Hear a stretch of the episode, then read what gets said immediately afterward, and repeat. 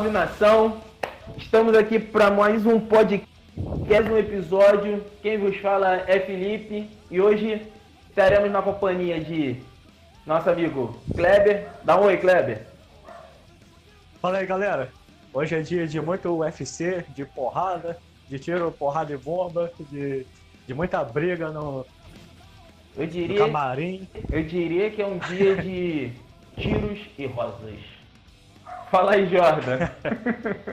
salve, salve, nação regueira da América Latina, da Ásia, da Oceania e a galera da América do Norte, os imperialistas porcos americanos desgraçados. Vamos falar hoje de Guns, a melhor banda. É. Isso aí. É. Então, nosso querido Jordan deu um spoiler aqui, né? Não, então vamos de novo, vou gravar de novo. Vamos lá. Não, vamos não, vai, continua. É, cara. continua. Vocês que sabem, vocês que sabem. Vocês que sabem. Não, relaxa. Como o nosso amigo Jordan aqui já deu spoiler, né? Hoje nós teremos um programa um pouco diferente do que a gente está habituado a fazer. Hoje nós não vamos falar apenas de um álbum, nós iremos falar da carreira da banda. Hoje nós iremos falar sobre a carreira do Guns N' Roses. Hoje será o quadro por toda a história. Isso aí. Isso aí. É, só, só, só explicando rapidamente aqui pro ouvinte. Ah. É o que a gente tinha explicado no último Momento programa sobre o É. Deixa eu é o, que a gente, é o que a gente tinha falado no último programa sobre o Avenged Sevenfold, né? Que a gente dividiu o Rockcast em alguns quadros, em alguns tipos de programas diferentes. Um deles seria, por exemplo, o por toda os a história. podcasts a respeito é, sobre Banda. álbuns antigos, clássicos, outros sobre álbuns é, recém-lançados, fazendo análise. E esse programa de hoje é o, é o que vai ser o primeiro programa sobre bandas, sobre a história da banda como um todo, contando desde a formação e até a banda acabar, ou então até os dias atuais, no caso das bandas que ainda estão continuando. Ainda estão ativas. E a estrutura vai ser basicamente de faixa a faixa. Só que em vez de ser faixa a faixa, será álbum. álbum, a gente vai falar fase a fase. Sobre a fase da banda, como é que eles estavam no lançamento daquele álbum. Muito loucos. É, brigando, já que se trata de ganhos, né? Mas isso aí vamos falar. É, então, e como hoje é uma coisa especial, um dia diferente, e como o nosso especialista em ganhos, como o Jordan falou no podcast também do, do Omni, né? Especialista em ganhos é o Kleber. Hoje vai ser ele que tocar esse podcast aí. Hoje você é apenas um coadjuvante, né? Então, vai lá, Branca de Neve, é contigo.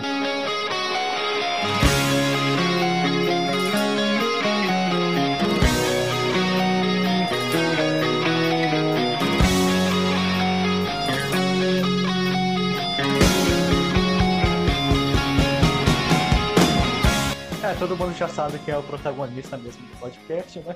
Então... É. então... Tá bom, Sakura. É, o, o Guns, ele, ele se formou ali é, em 1985, bem no meio né, da década de 80. Um ano até bastante icônico, né? Ano do Halloween, de um monte de bandas aí que a gente curte. E só que a história do Guns começa um pouco mais atrás, né? O, o, o Axel, que, se eu não me engano, acho que ele não é natural de Los Angeles. Ele aprendeu a tocar piano na igreja. O Axel, o Axel Rose, o vocalista do Guns N' Roses.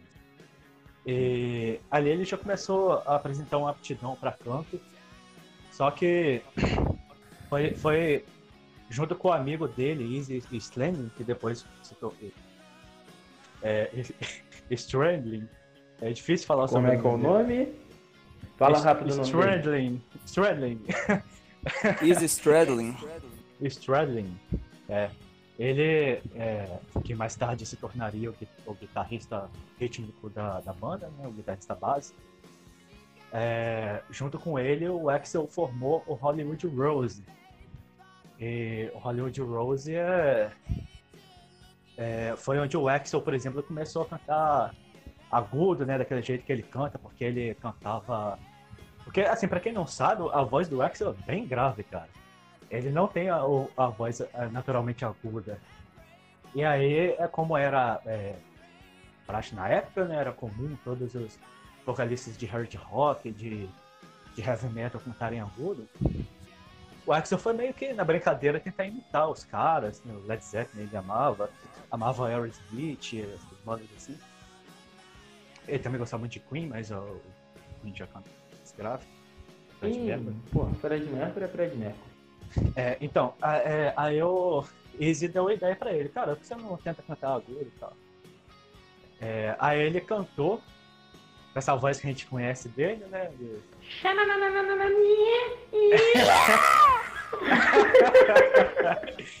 não, esse grito aí é do. do. do 66, do. do. Oh, isso é no. Tem cara? Ah, ele deu grito ali igual o Bruce Dixon na of the Beast, cara. Yeah! Não, mas espera aí. O, o Bruce Dixon no The Number dá aquele grito. O Axel Rose não, é, é todas as músicas, cara. Cara, o Axel Rose é... I wanna hear you scream! aí, aí o Easy virou... Cara, o Easy virou pra ele e falou, cara, é, é sensacional esse negócio aí, né? É, tô mais ou menos igual a gente aqui tá, tá rindo. E aí os, é, eles formaram a banda, né? O, o Rose, ali em Los Angeles. E os caras que, viri, que viriam a formar o Guns N' Roses, cara, meio que se conhecia de todo mundo ali da cena, frequentava os mesmos bares, é, como o Tracy Guns, o é, Beth, o Robin Hardney, o próprio Duff McCanga, o, o Slash, todos eles eram ali, ali do mais ou menos da mesma galera. Só que a, o Slash, ele era de uma outra galera que também é, fazia parte ali do, do, é, do mesmo circuito, né, digamos assim. Que ele era de uma uhum. banda chamada Road Crew, é, banda que é, banda que o Steve Adler também tocava, né? O Steve Adler que depois vai ser o baterista do Guns N' Roses. E aí o e aí ele conheceu o o Axel e o Easy quando ele foi assistir junto com o Steve um show do, do Hollywood Rose. É, e aí foi amor à primeira vista. É, é, exatamente. E aí ele pensou, pô, esses caras tocam muito e tal, queria ter esses caras na minha banda. Só que antes disso ainda, o, o Hollywood Rose, ele se fundiu com o Los Angeles Guns, que era a, é, a banda do Tracy Guns, do Overbet, do Robbie Gardner, que, que aí, e daí vem o nome, Guns né? Guns N' Roses. Que foi basicamente o é, que tu falou agora é, do nome do álbum. É, o Hollywood Rose. Do foi basicamente o que tu falou agora do nome do álbum do Space Police do Edguy. É, é, assim, eu não tava gravando, né? Antes de começar a gravar, pra quem não sabe, eu e o Felipe estavam conversando aqui que o Bad Guy, quando foi lançar o Space Police, né? O, o Tobias Summit, que é o vocalista do Bad Guy, ficou na dúvida de qual no, nome de qual música ele ia colocar no álbum. E a, as músicas que ele mais gostou do nome foi Space Police e a Defenders of the Crown. Defenders of the Crown. É, aí, na dúvida, ele pensou: é, pô, vou colocar Space Police ou Defenders of the Crown? Aí ele pensou: já sei. Vou colocar, vou colocar as duas e foda-se. Space Police, dois pontos, Defenders of Pronto. the Crown. É, e foi meio que isso, né? É, era, era o Los Angeles Guns e o Hollywood Rose. Aí ficou o Guns e o Rose. É só fazer um adendo aí que o Kleber falou, é a questão do Exo. Ele é um cara que não nasceu realmente no estado do. Aliás, ele não nasceu em Los Angeles, né? Ele nasceu em Indiana. E, é, porque eu tinha falou... lido isso há muitos anos, cara. E eu, eu, meio que não estudei para podcast, eu já sei de cabeça isso. Não, eu tô na Wikipedia aqui, foda Senhor conhecido. O Exo. O Axel, ele, como você falou, ele é um cara que nasceu de uma família muito religiosa, né? E... É, a família dele é católica, ele usa de crucifixo, um monte de coisa. E ele era. Ele teve uma infância meio difícil, né, cara? Ele teve uma infância fodida. É, ele teve, cara, ele foi agressão, preso. E... Ele era aquele Não, rebelde cara... sem causa. Não, e, e, assim, o Guns ele se formou numa época que era o auge do, daquele glam metal é, da MTV, que as bandas eram todas Isso. assim, super é, é, teen e, e todas muito simpáticas. Tá? É, exatamente. E o Guns. Aquelas coisas bem eles, maquiadas. Eles eram a antítese disso, porque eles vinham do, dali da região onde ficavam os punks, né? Tanto que mais tarde o Guns viria gravar um álbum com vários. É, com vários é, covers de é, músicas punk. E o próprio Duff McKagan era meio punk e tal. E os caras eram é, muito o, loucos. Isso, assim, é, rapidinho. O Duff McKagan, ele é o cara que ele é o punk da banda, né? Ele era punk, punk true mesmo. É. Não, e todos eles eram muito loucos, assim, é, se metiam com confusão o tempo inteiro saiu na porrada com todo mundo, usava muita droga. Eles. Ah, é aquela época, assim, né? Sexo, drogas e rock and roll, cara. O Guns é, levou eram... esse lema ao extremo, né? É, só, que, só que esse era um lema. Mas, cara, esse era um lema muito da década de 60 e 70. Nos anos 80, Sim. Que, porra, o rock virou, cara, a MTV, virou muito comercial. E o Guns ainda vivia isso, assim, muito. É, como é que se diz? É, muito, é, de forma muito intensa, entendeu? Tanto que deu no que deu, né? Depois, mais tarde, a gente vai falar sobre, sobre o resultado Os cara já era vintage na época vintage, velho. Nossa senhora. Os caras já eram Só que. Não, aí já começou, já começou com, com saindo gente, brigando gente. Porque o, o Tracy Guns, que era o guitarrista solo da banda. Só que aí o cara não ia, não ia nos ensaios também, era, confuso pra caramba, era difícil. Aí os caras, quer saber, sai fora, cara. Então, pô, o Slash, que era o, o guitarrista do, do Road Crew, né? Falou, Slash, é você mesmo, entra aí na banda, vamos, vamos tocar junto. Depois o, o Bad também foi substituído pelo Duff Macanga. E o uhum. baterista, né, o Rob é, Garney, foi substituído pelo colega do Slash, né, o amigo do Slash de, da época do colégio, que era o, o Steve Adler, né, o baterista muito louco que a gente referenciou no, no último podcast sobre o TV Foot, do, do filme do Felipe lá. Que o Jordan nos participou, vacilão. É. Mas, Mas depois ele vai bem. ouvir e vai entender a, referência. Uhum. E... Não participei Aí porque é... não fui convidado. Não, você que não quis ah, participar. Ah, olha lá no teu e-mail. olha lá no teu, no teu mural lá do lá, escreve que tu vai ver lá o convite. É... Mas aí, então, depois da troca do baterista, foi finalmente quando eles tiveram. Aí, aí começou a formação sólida, né? Banda. É.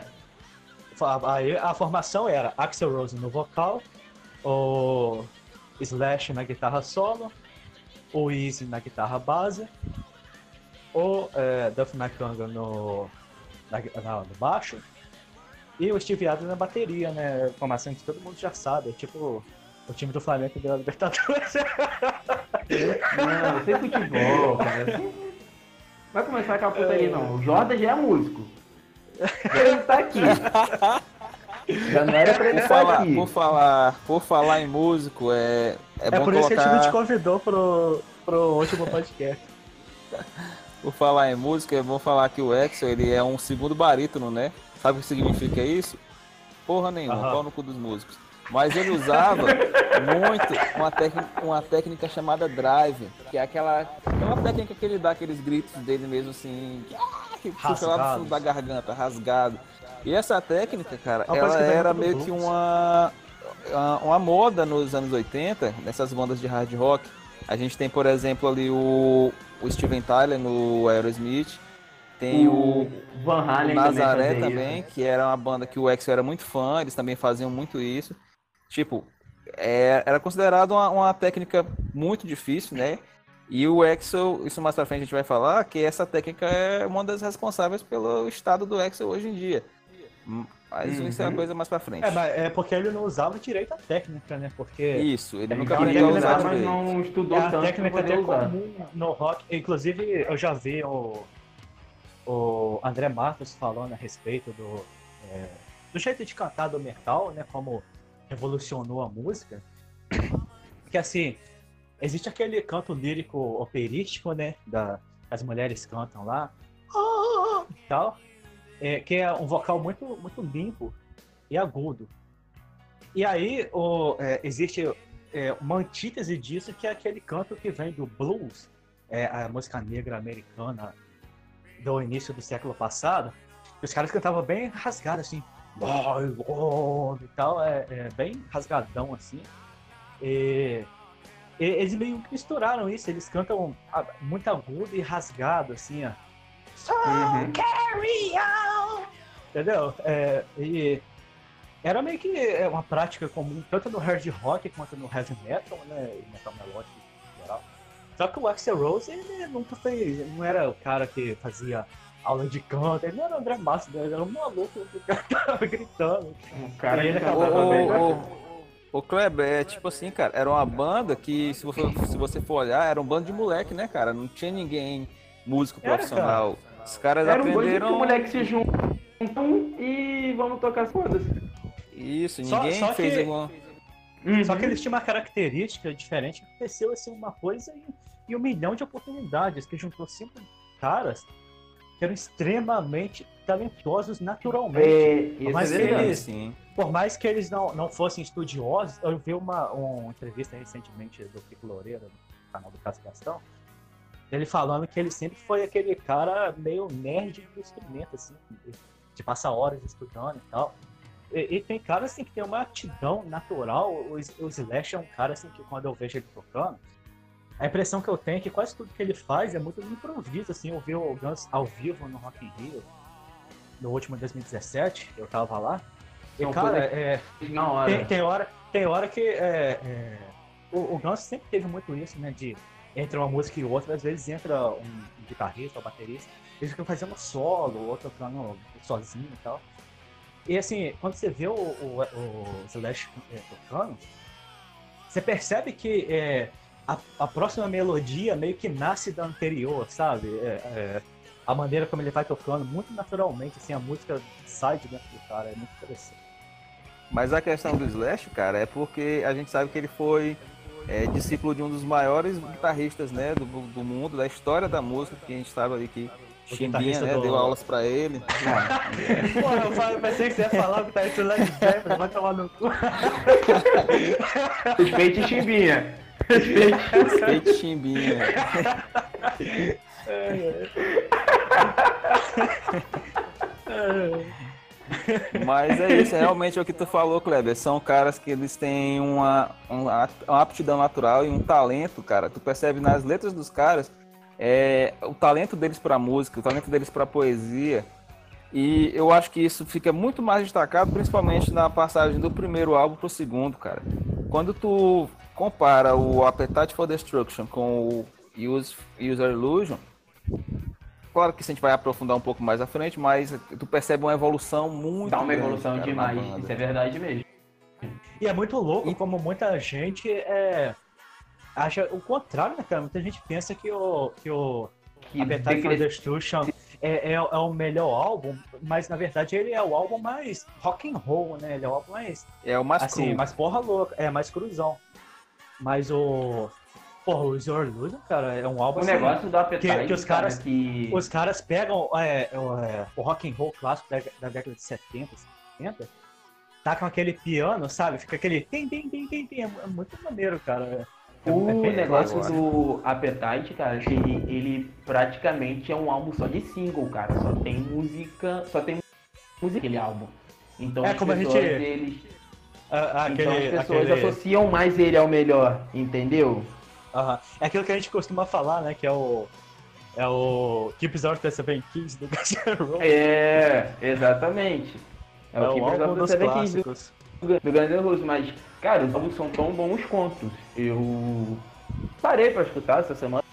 Eu tava uhum. escutando. Até pra poder gravar. E, cara, o, o Zio o primeiro, ele é muito bom. Muito bom mesmo. Eu acho o dois é melhor ainda que o primeiro. O dois? O dois eu, eu escutei, mas não escutei ele, ele, todo. Não escutei com tanta atenção igual o primeiro. Eu, mas o primeiro eu adorei. Eu tenho, eu tenho, eu tenho o dois aqui no, em vinil, em casa. E, cara, é, a maioria das músicas aqui acabaram se tornando clássicos. É, começa com a Civil War, né? Já é, assim, uma das músicas mais icônicas. É o 2 que tem a Civil War, né? Primeiro, né? Um não? É não, War. o Appetite, ele começa com Welcome to the Jungle, cara. Não, não, não. Eu tô falando Não, o Zero Illusion. Tá ah, tá. É, o Aí depois tem a... War. Depois tem a 14 Years, que é uma música assim que eu adoro também. Que é a música uhum. que tem bem essa pegada que eu falei. Depois tem Yesterdays, que é. Cara, Agora é muito, oh, rapidinho, muito a gente já começou a falar do. do não, do não, só tá é, comentando, só tá não, comentando. Só tô ah, fazendo tá, um comentário então. rápido. Vamos, ah, vamos, falar da porra da banda então, vamos continuar. É. Não, calma aí, rapidinho. Aí logo depois então. tem a, a, a No é, Heaven Doors, que é aquele, aquela música que o Felipe falou que era a melhor música do, do Guns N' Roses, eu discordo, mas tudo bem. Aham. Uhum que eu prefiro a versão do Zé Ramalho ainda. Apesar que eu prefiro a versão do Zé Ramalho porque minha mãe escutava a versão do Zé Ramalho. Mas a que... versão do Zé Ramalho você sabe que é a original, né? A original do Bob Dylan, cara. Não, o Bob Dylan, Bob Dylan, Bob que Dylan copiou. Bob Dylan que viajou no tempo e copiou dele. E copiou o Zé Ramalho. Tá bom. É, eu, é minha mãe só escutava. Um, a história aqui, a minha mãe ela saía, né? Ela ia no, nos bar, minha mãe bebia, né? Ela parava no bar, aí sempre quando tinha aquelas maquininhas, tá ligado? Não sei se aí onde vocês moram tem. Aquelas maquininhas onde você coloca um real, dois reais, aí você escolhe a música. As jukebox. Isso. Cara, era de ler ela colocar essa música, é, Girls Just Wanna Have Fun, da Cindy Lauper, e uma música do Zé também. E uma do Zé. Era de ler. Era de ler ela colocar isso. Depois Dane-se que ia vir depois, mas era de ler ela escutar essas três músicas. O porquê? Aí você não ouviu. Sei. Aí. Aí você ouviu a música do Guns N' Roses. Ô, ô assim, se você fizer um, um barulhão aí um agora, é porque começou a chover aqui, viu? Ei, caralho. Minecraft, porra? Começa a chover do nada? Sério, começou a chover do nada. Mano, eu moro em uma das regiões mais bizarras, climaticamente falando, do mundo. Aqui Caralho, é Minecraft as... purinho, velho. aí tu muda de bioma, aí tá metade chovendo e metade não tá chovendo. Aí tá mudando de que bioma louco. agora. Mas o Maranhão Hein, Felipe, no Maranhão tem isso, o cara sai da floresta tropical, tá numa duna de areia do deserto do Saara. Sim, mano, aqui é a região de transição, cara. Aqui tem bioma pra caralho. E aqui começa a chover assim, pô, começa a chover do nada e a chuva pesada pra caramba, depois é o calor infernal. Mas enfim, continuando, continuando. Caralho, velho. Aí vai, continua aí, Kleber. Não, eu só ia fazer uma piada que o. Que aí isso é, é, você ouviu ah, depois a, a, versão do Gus. E, e aí pensou assim, é, poxa, o, o Gus, o Gus copiou o Zé Ramalho. É, Regravou essa música em algum lugar. Eu ficava, eu já ouvi isso em algum lugar, algum lugar, algum lugar. Aí depois, que depois eu fui ver também, né? Que aí eu fui ver, mas eu não sabia que era do Bob Dylan, pra mim era original do Guns mesmo. Uhum. Não pesquisei tão a fundo quanto eu deveria. Mas, enfim. Continua aí. Não, aí depois o, o. Como os caras eram talentosos e tocavam ali nos, nos bares, né? E várias bandas tocavam, é, os empresários ficavam de olho, né? Ficavam sempre ali chegando nos bares para poder ver as bandas tocando e tal. Pra poder tentar pegar uma. Aí os caras viram o Guns N' Roses, foi amor à primeira vista, né? Falaram, pô, esses caras vão vender muito se, se a gente pôr a grana e investir nos caras. Quero uma mais nessas tetas. Quero é, uma mais nessas tetas. Uma coisa que é interessante é. também é porque o Guns, cara, ele vende não só pela questão das músicas dele serem boas, mas, tipo, tu vê aqueles caras nos anos 80, eles tinham um estilo que, embora fosse um estilo comum, eles tinham muito carisma, entendeu? Tipo, tu vê o Slash com aquela cartola, é muito icônico. Uhum. O, o Duff. O olho você aquele... já sabe. É, eles tinham esse carisma, eles tinham essa figura única. E isso também ajudava muito a vender a, a banda, né? Uhum. É aquela é coisa do. É aquela coisa, por exemplo, identidade Kiss, visual. Aquela coisa do isso, Kiss é na década visual. de 70, de. Do, o rock tem isso, né? Ele tem. É, ele não tem música, né? Ele tem personagens. Parecem personagens de quadrinhos, assim, muitos é, membros de bandas de rock. Os caras do Kiss. Uhum. É... Apesar que Slipknot, né? Os caras do Slipknot, entendeu? Todo, todo mundo é, é, é, tem um visual diferente, o, o King Diamond, é, esses caras assim. E, assim, quando você pensa no Guns, você pensa logo no o Slash. A primeira vez que eu vi, que eu vi o Guns N' Roses foi no videoclipe da Sweet Mine. E, cara, é, quando eu vi ali o Slash é, com aquele cabelo na frente do rosto, a cartola, você não via o rosto dele. Você só via a figura de é, guitarrista. E uhum. me, lembrava, me lembrava um pouco o, aquela coisa do, do Cavaleiro do Zodíaco, o, do Cavaleiro de Gêmeos, não. Você não via o rosto, tá, né? É, você não sabia o rosto do cara, ficava tudo preto assim. Era um slash pra mim, eu não sabia. Pra tu ver como é que é essa questão de identidade visual, outra história da minha mãe. Uma vez eu tava jogando Guitar Hero 3, aí no meio do jogo tem aquela é batalha slash, com o né? slash, né? Aham. Aí quando bateu o olho, a minha mãe, Felipe, guitarrista existe de verdade mesmo. Ela tava fazendo comida, alguma coisa, ela parou né, a TV. Ela, Felipe, esse guitarrista existe mesmo. Ela, é, existe, é o Slash. Ela é de que banda? Ah, do Guns N' Roses. Tá, tá, sabia, conheço ele de algum lugar, conheço ele de algum lugar. Aí toda vez que eu tinha que jogar Guitar Hero, eu tinha que botar a porra do Slash pra minha mãe ver o Slash no jogo. tinha que ver o Slash no jogo. É igual que também, quando eu fui no Rock in Rio, eu, eu ganhei um copinho do do Guns N' Roses que tinha um Slash, né? No, e tinha, tem, tem um Slash na frente. Aí quando eu cheguei em casa, a primeira coisa que, que minha mãe falou também, ah, esse aqui é aquele guitarrista da cartola, não sei o quê. É, é mesmo. pra tu ver, é identidade, cara, é aquela coisa, tu bate o olho e já sabe quem é, entendeu? Não precisa ser é. alguém do meio pra poder, alguém que realmente escute para poder conhecer a banda. É uma coisa que você, qualquer um na rua, bater o olho e já vai saber, que nem eles também. É. E essa é. formação, cara, ela foi tão icônica que, tipo, nós sabemos que o, o Guns ele teve várias formações, hoje ele tem uma formação também muito boa. E são caras que.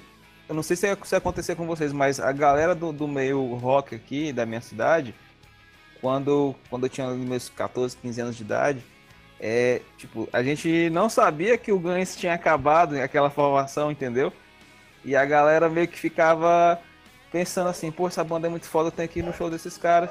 E não sabiam que o, o Slash já tinha saído da banda, que o Wiz já tinha saído uhum. da banda. Aí era uma coisa muito. Aí quando se descobriu que a banda, que a o banda tava com uma formação nova, todo mundo repudiou, todo mundo rejeitou. Porque eles são muito icônicos juntos, entendeu? Eles têm aquela imagem juntos. Ah, e se tu tirar um deles, é aquilo, você sente uma certa cara. rejeição. Não, mas aí é aquilo. Rejeição de negócio novo acontece em qualquer coisa. Não adianta. Sempre vai ter um fã Mas, mas, mas Felipe, é uma coisa não, outra eu... que... É, Olha só, todo mundo é vai falo. pensar na formação, nessa formação clara. Aí é de lei, é certo, entendeu? Mas ah, se é o que eu acho assim, vai ter. Mas a questão é porque no, no, Guns N' Roses é uma coisa tão louca que isso aconteceu e a, a, banda, todo mundo queria porque queria uma reunião novamente dos caras, né? Hoje nós uhum, temos uma é. coisa que era quase impossível de acontecer, mas aconteceu.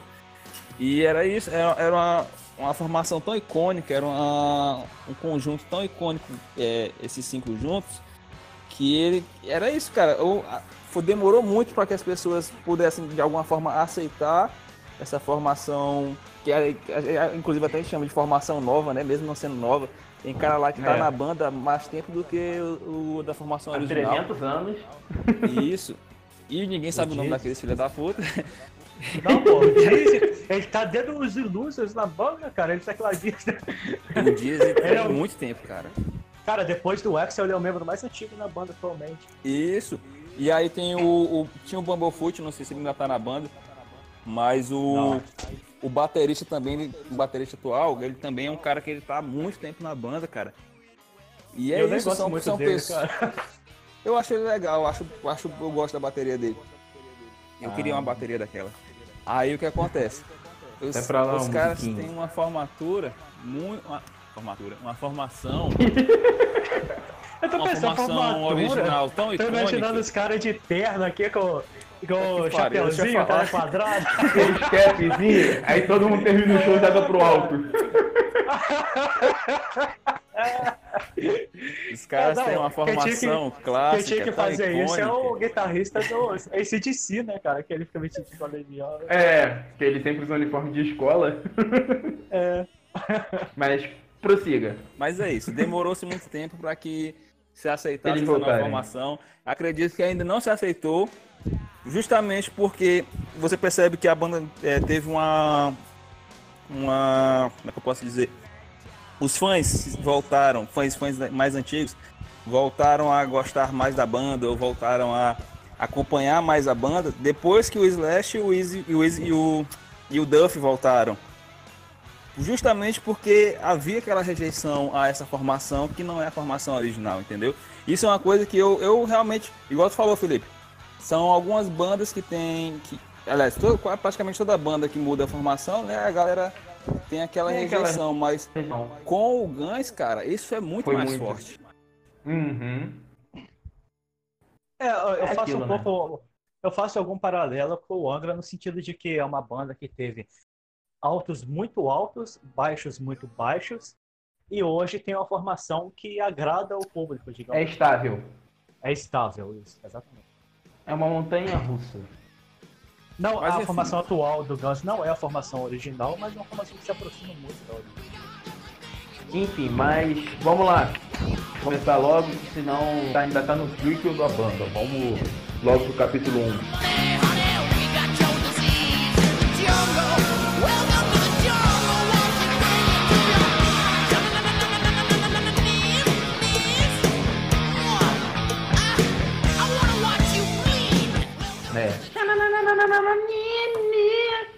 Vai. Não, vou colocar a música, pô. Pra quê, cara? Já tem meu cover? Appetite Tá, for vamos. Destruction. O álbum que E- é considerado por muitos fãs o melhor álbum do Guns N' Roses, né? Cara, foi o que eu Então, falei. é- O Appetite, ele é clássico, cara. Ele tem muito, é só single, aquele álbum.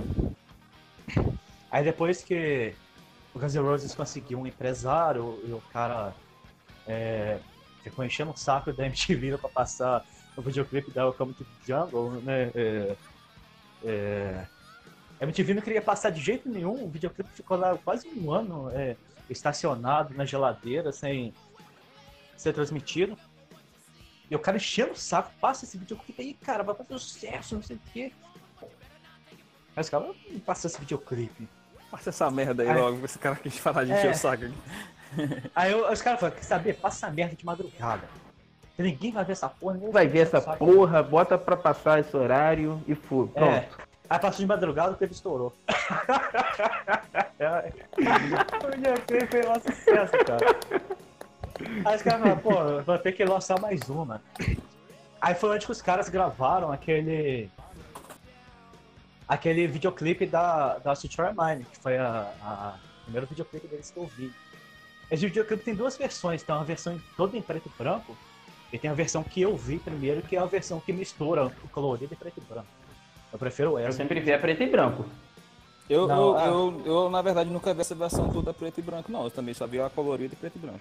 A colorida, Não, ela, ela tem, ela tem cenas e takes que não tem na preto e branco. Eu acho a versão melhor. Mas... E... Aí, aí, aí, aí a banda começou a fazer sucesso, estourou no, nos Estados Unidos, depois no mundo inteiro. E aí eles lançaram o, o álbum, né, o Appetite for Destruction, com o dinheiro que eles ganharam. E, e é um álbum assim que só tem clássico, cara. Eu, come- já começa com o to the Jungle, Aí vai pra Uhum. isso So Easy, que é inclusive a música que eles começam todos os shows né, no- dessa turnê atual do Guns N' Roses.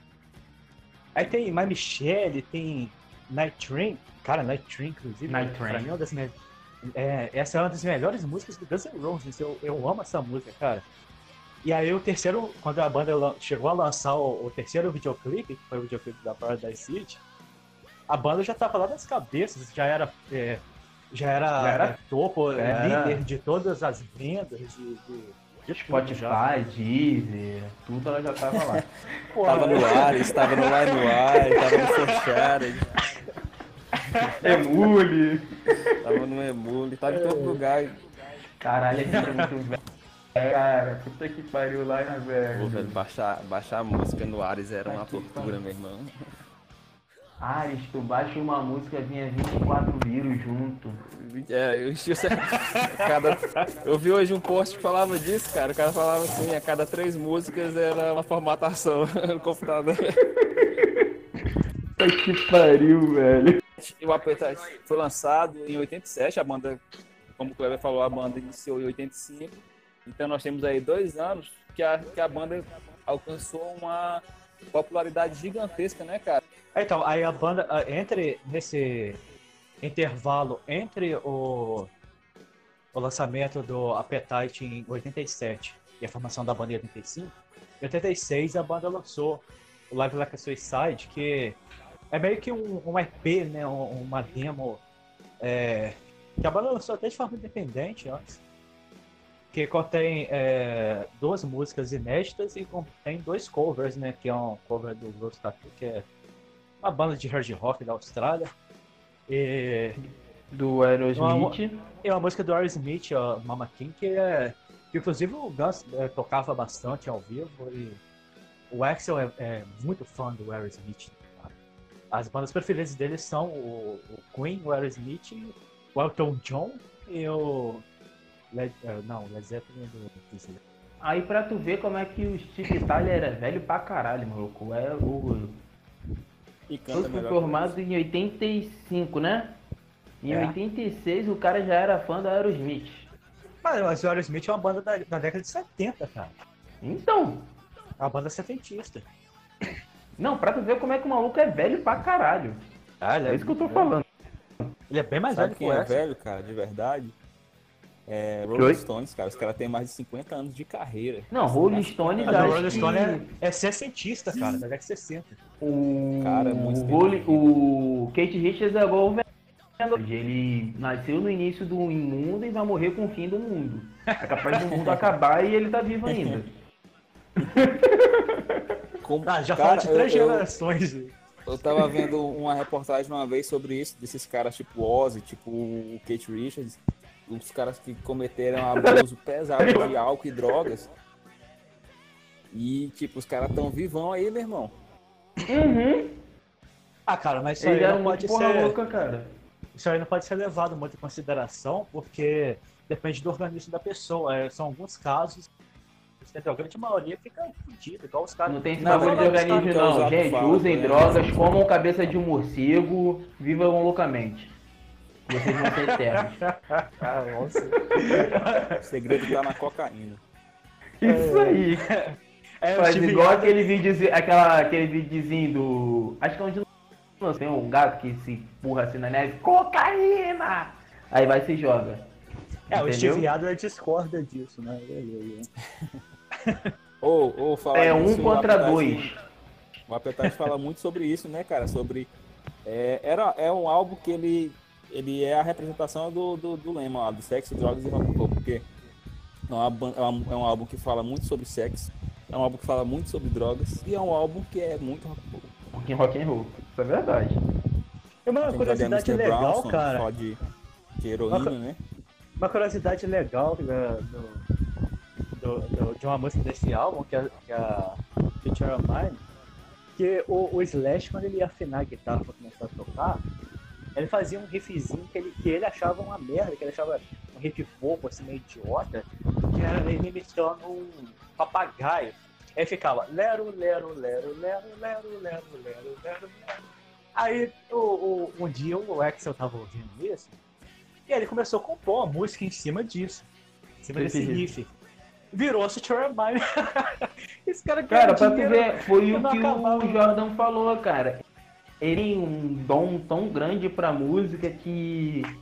Aí essas coisas, entendeu? É um dom muito grande que eles têm, cara. É uma afinidade muito, muito grande que eles têm pra música. Que. Sai essas coisas assim, porra. O cara afinando o instrumento.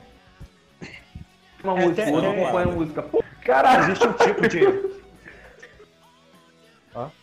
Existe um tipo de composição que é quando o cara. É, é, composição visual, que é quando o cara. Ele imagina alguma coisa e aí ele compõe em cima daquilo. Muitas bandas progressivas como o Pink Floyd fazem muito isso. Criam aquelas músicas super visuais e tal, que consegue Uhum. se imaginar num cenário. Foi o que a gente falou no último podcast do Avante Sevenfold sobre, sobre a música Que eu não a Simulation. que eu não fui convidado. Você lembra? Tá. Você não vê o seu Ah, Orkut, você não vê os seus scraps. Aí, Felipe, que a Hum. gente- você lembra que a gente tinha falado da Simulation, que era uma música muito ambiente? Aham. É, então, e- e alguns compositores, eles usam essas técnicas de é, imaginar uma situação ou, ou cri- criar uma composição, assim, um som que, se- que seja visual. Simule aquele Slash? lugar. É, e o Slash, ele meio que tem esse hábito de, de compor em cima de, de alguma coisa que ele imagina. E essa música, ele, ele imaginou um papagaio cantando, né, cara? É muito louco que ele tenha feito um sucesso. Said woman, take it slow, it'll work itself out fine. All we need is just a little patience. Said sugar,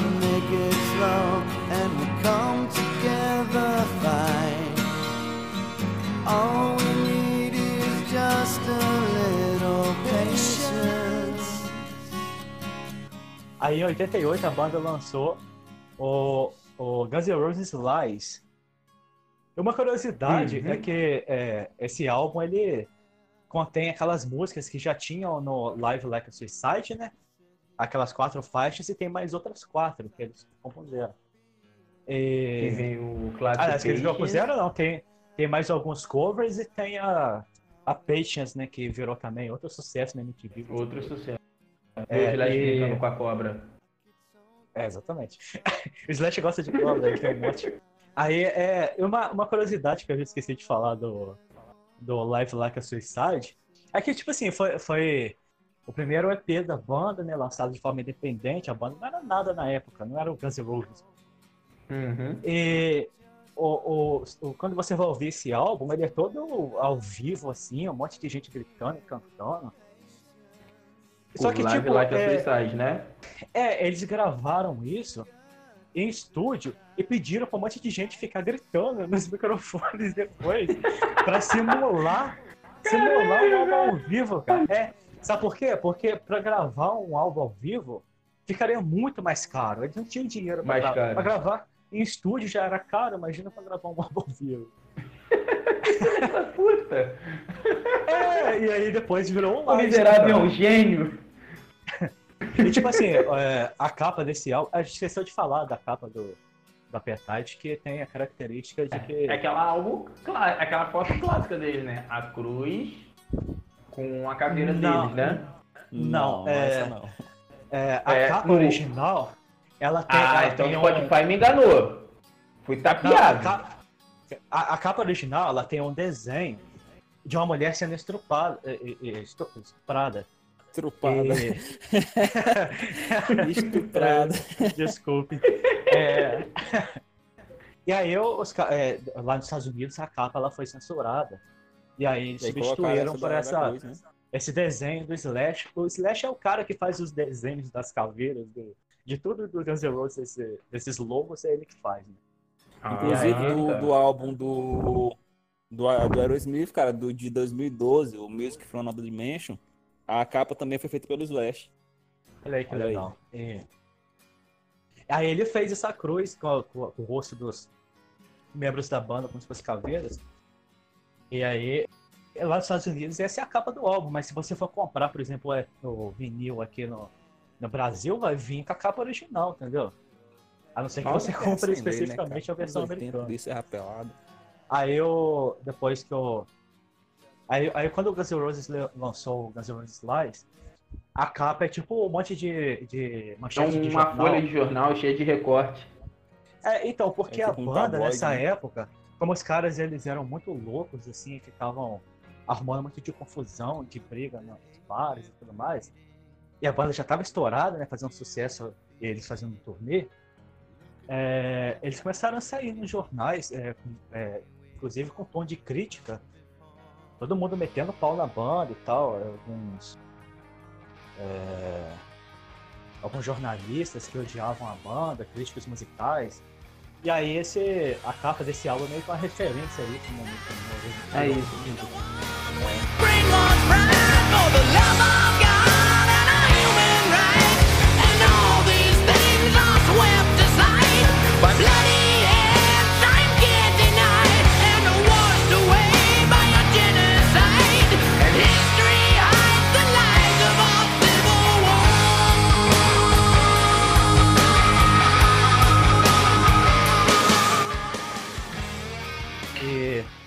aí, depois veio a. O Is Your Illusion, né? Em no, 1990. E um. E um. Isso. 91. Primeiro lançou o 2 e depois lançou um ou lançou o 1 um, depois lançou o 2? acho que Primeiro lançou o um, depois o dois. Não, eles foram lançados simultaneamente, não? Foi simultaneamente, foi os dois. Foi simultaneamente? Ah, tá. Inclusive, na época, foi, é, assim, foi, foi muito icônico que é, teve fila, assim, virando esquina, cara, nas lojas de, de vinil. Pra comprar o álbum. os discos. Tem muita gente, inclusive, comprou um primeiro, né, cara, e eu, eu acho o dois até melhor que o um. E, porque, eu assim, não consigo decidir pra qual, qual é melhor, sinceramente. eu acho que o 2 ele tem mais músicas icônicas, mais clássicas que o 1. Embora a, a Don't Cry original e a November Rain estejam no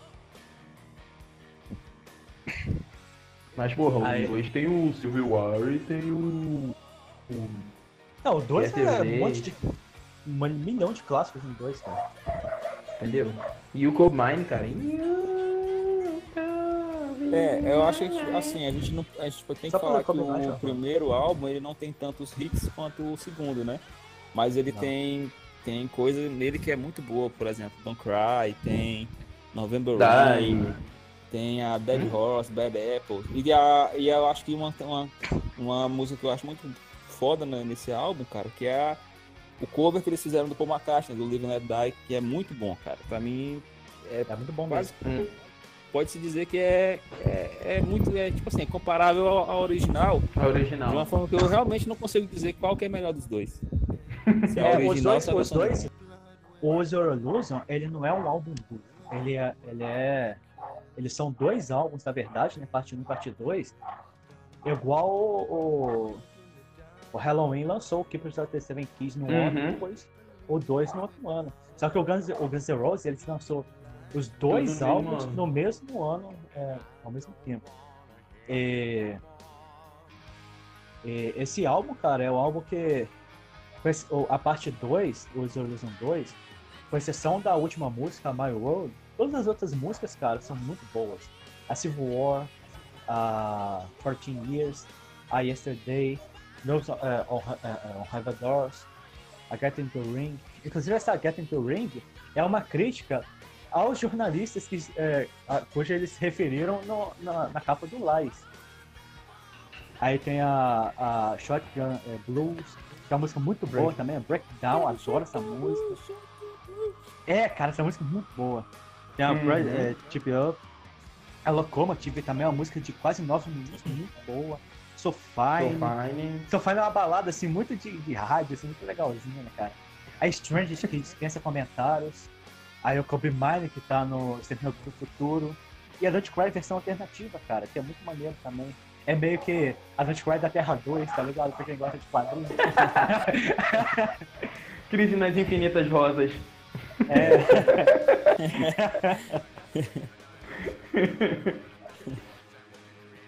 E- também, E, e uma coisa legal é que a parte 1, o Wizard né, ele tem um cover, né, que é o Jordan falou, que é do arte. E o 2 também tem um cover, que é, é do Bob Dylan. Né.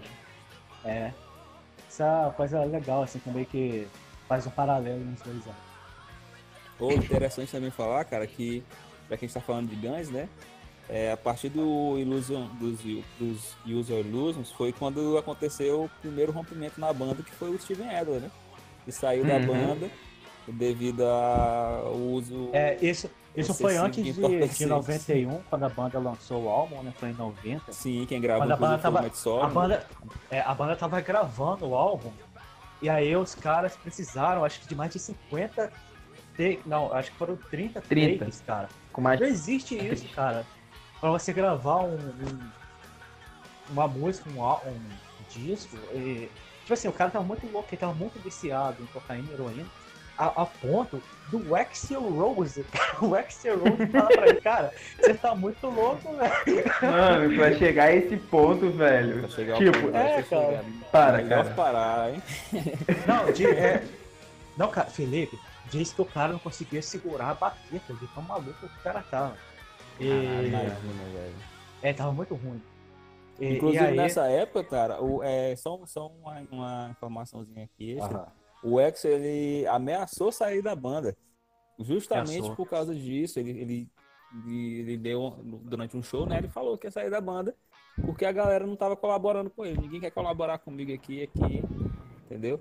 E era o cara que era muito. É, como é que eu posso dizer? Embora ele usasse também drogas, ele era um cara que ele era mais cabeça nessa época, né? Ele não era tão loucão quanto Ele era outros. loucão, meio mas que- ele era centrado. Era um ele era racional, isso, ele era louco consciente. Não, eu acho que ele, ele- eu acho que ele era um cara preocupado em, em transmitir o dele. futuro. Ele, ele compunha. é, pelo contrário, eu acho que ele não era preocupado com o futuro. Eu acho que ele era preocupado. É, ele tinha as composições, as músicas e as ideias dele. Por exemplo, ah, eu quero fazer uma trilogia de videoclipes da Don't Cry, da, da November Rain e da Stranded. Aí ele queria concretizar aquilo, entendeu?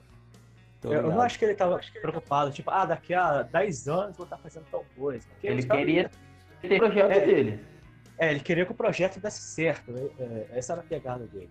E aí começou E- a, muita, a ter muita treta na banda, os caras começaram a brigar muito uns com os outros. O Steve Adler já tinha sido demitido e entrou o Matt, eh, Matt Sorum na banda, que era o baterista do, do The Cult, The que Cult. é uma banda muito boa. Pra quem não conhece The Cult, cara, é uma banda de mistura hard rock com, com música gótica. Tipo assim, duas coisas que parecem muito contrárias um do outro. Né? A banda é muito boa, cara. Ué, Então, Mas tem mistura assim que pode Arthur, cara. Não vê o Acid Earth que mistura o trash com. Trash com black, se eu não me engano. É black ou é death metal? Eu não lembro agora. Ah, mas aí não é, é tão contrário um do outro. Ué, mas. Acho o, o Ace, o Ace de, o de né? É o é de. Que mistura power metal com thrash metal, isso é bem louco. Uhum. Eu acho legal isso. E- Mas aí, é, é, acho que depois do T-Cult, a, a, a banda assim, que eu lembro que faz, que mistura hard rock com música gótica hoje, é o 69 é, Eyes. Acho que não lembro de outra banda. É, mas aí entrou o Matt, Matt Sorum, depois entrou o Diesel Rage também na banda, que é o, é o tecladista que a gente já comentou aqui anteriormente. E aí os caras começaram a ter muita briga, muita discussão. E o Easy, cara, o Easy, o guitarrista base, ele era aquele cara que era o, o gente boa da turma, sabe? Era tipo o que a gente falou no programa passado sobre o que a gente falou do baterista, o, o- morreu, o, o The Red. E, cara, era basicamente isso. Era o cara que era o amigão de todo mundo ali, gente boa, boa praça e tal, o amigão Não da brinca. vizinhança. É, e, e- Aí o cara, não, não briga não. Aí pensa assim, porra, esses caras estão tudo louco de droga, estão brigando um com o outro, discutindo o inteiro. Sabe o que eu vou fazer? Eu vou meter o pé. Aí ele pegou, ele saiu, ah, o Guns N' Roses no topo, né, a banda fazendo um maior sucesso e tal. E o Easy era mais aquele cara tranquilo que gostava de tocar no bar e tal, era mais música de barzinho. Ele é mais tranquilo. É, ele queria levar uma vida tranquila e o Guns N' Roses, assim, era loucura, cara. Era turnê gigantesca, Uhum. pelo- viajando pelo planeta inteiro. O Fantástico falando que era a maior banda do mundo. E todo mundo queria ir no show do Guns N' Roses, Guns N' Roses fazendo turnê com Metallica, que era a maior turnê do planeta. Lotando estádio de futebol, todo quanto é canto e tal. né? Era muito megalomaníaco. E aí o Easy cansou disso, cara. Ele não usava, ele tava meio careta, não usava droga, não fazia nada. Ele só quer saber, cara. Tá muito doideiro isso. Ele vazou. Aí uma coisa, uma curiosidade legal é quando eles lançaram o, videoclipe da Don't Cry, passa uma placa rapidamente assim. A cara dessa você procura, você, é, é um easter egg. Escrito assim, é Hum. onde está o Weezy, alguma coisa assim nesse sentido. é, é maneiro pra caramba, porque tipo assim, ele saiu da banda, mas ele- ele foi o único que não saiu brigado com os caras, entendeu? Ele, ele só, Ele sabe por que é, que... ele só falou assim, cara, eu, eu- tô saindo, tá? Procura outro, outro, outro é, guitarrista aí e tal, e ele saiu de boa. Uhum. Ah, aí ele foi substituído pelo Joby Clark, né? Que inclusive aparece no videoclipe da November Ray, ele que tá tocando guitarra lá, que ele fica jogando o cabelo pra, pra lá e pra cá.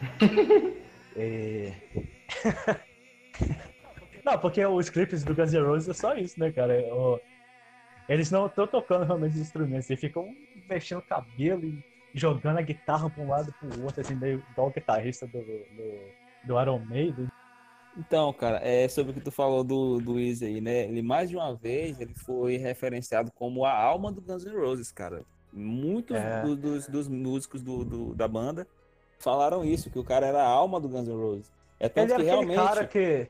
Igual, igual tem gente que é leve trás, né? Que, que é, fica cochichando com todo mundo. Ele era o contrário, né? Ele era o cara que fazia a média ali com todo mundo, fazia todo mundo ficar É. meio unido. Que Filha da caralho. puta. Porra é essa? Porra é essa, bro? viado tá um foguete aqui em cima aqui. Caralho, velho. Não, é, isso, é, isso, é- isso aí é coisa de flamenguista. É, faz essas merda aí. É...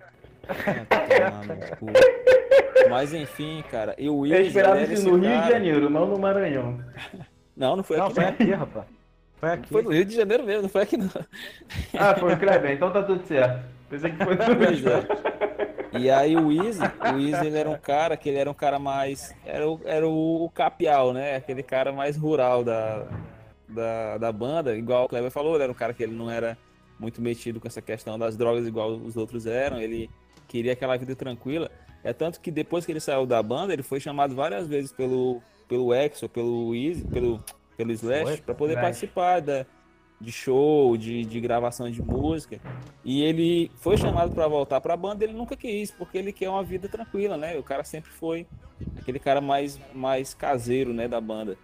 E em Oh. relação à qualidade do, dos, dos User Illusion, cara, é como a gente estava falando, se tu compara esse álbum com o Appetite for Destruction, eu sei que muita gente prefere o Enorme. Appetite, mas a qualidade técnica é, do álbum é infinitamente superior, cara. É, em relação às melodias, em relação às composições.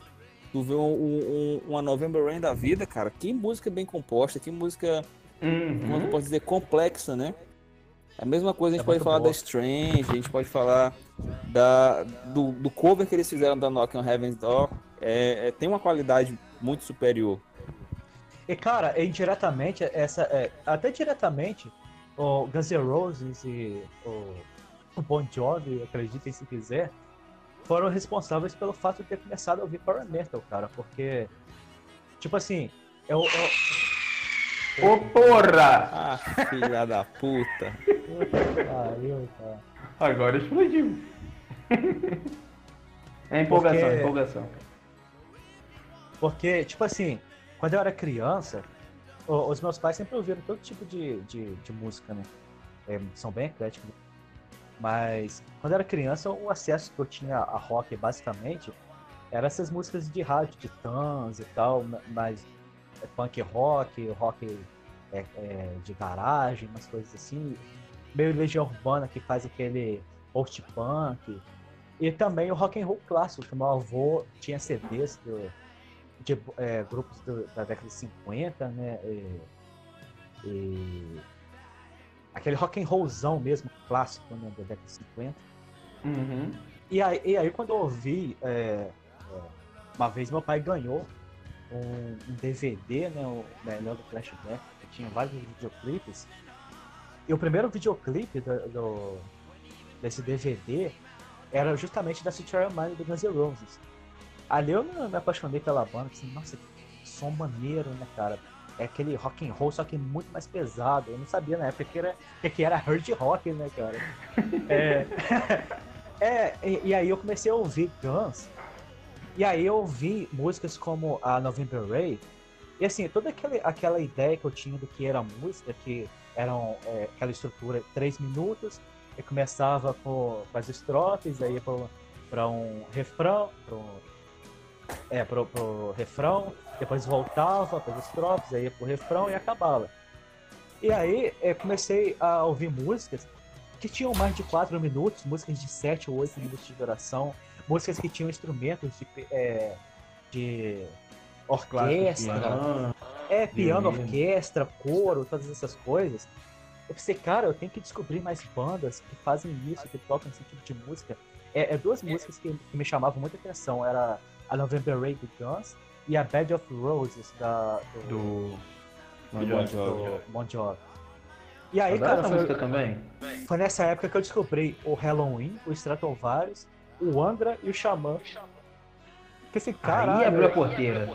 Não, cara, quando eu vi a, a Rebirth do, do Angra, foi justamente na época do Rebirth. Fiquei, caraca, ué. Não, tava na época do.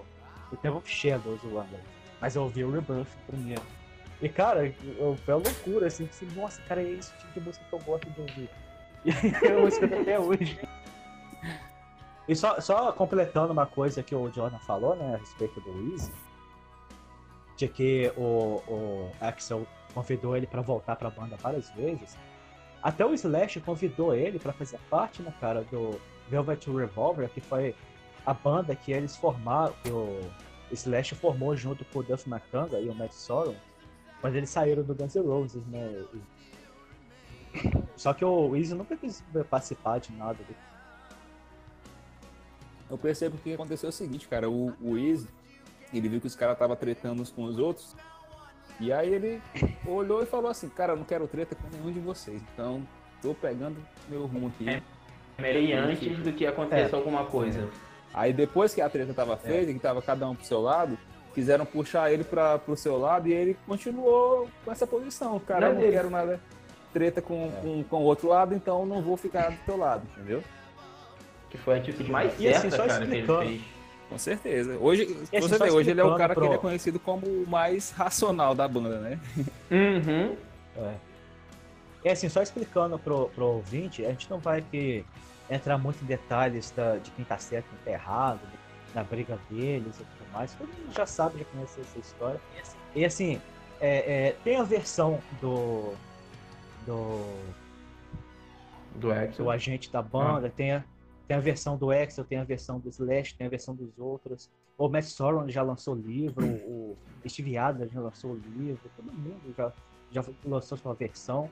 E uma coisa assim, é, a respeito de, de brigas, de confusões, é que existem três versões. Existe a, ve- a minha versão, a sua versão Versão e a versão verdadeira. Uhum. Porque todo, todo mundo vai puxar, vai puxar pro seu lado. Isso é verdade. Então é. O fato é, eles tiveram uma briga. O Axel é, adquiriu os direitos do nome da banda, Guns N' Roses, e continuou com a banda com outros músicos.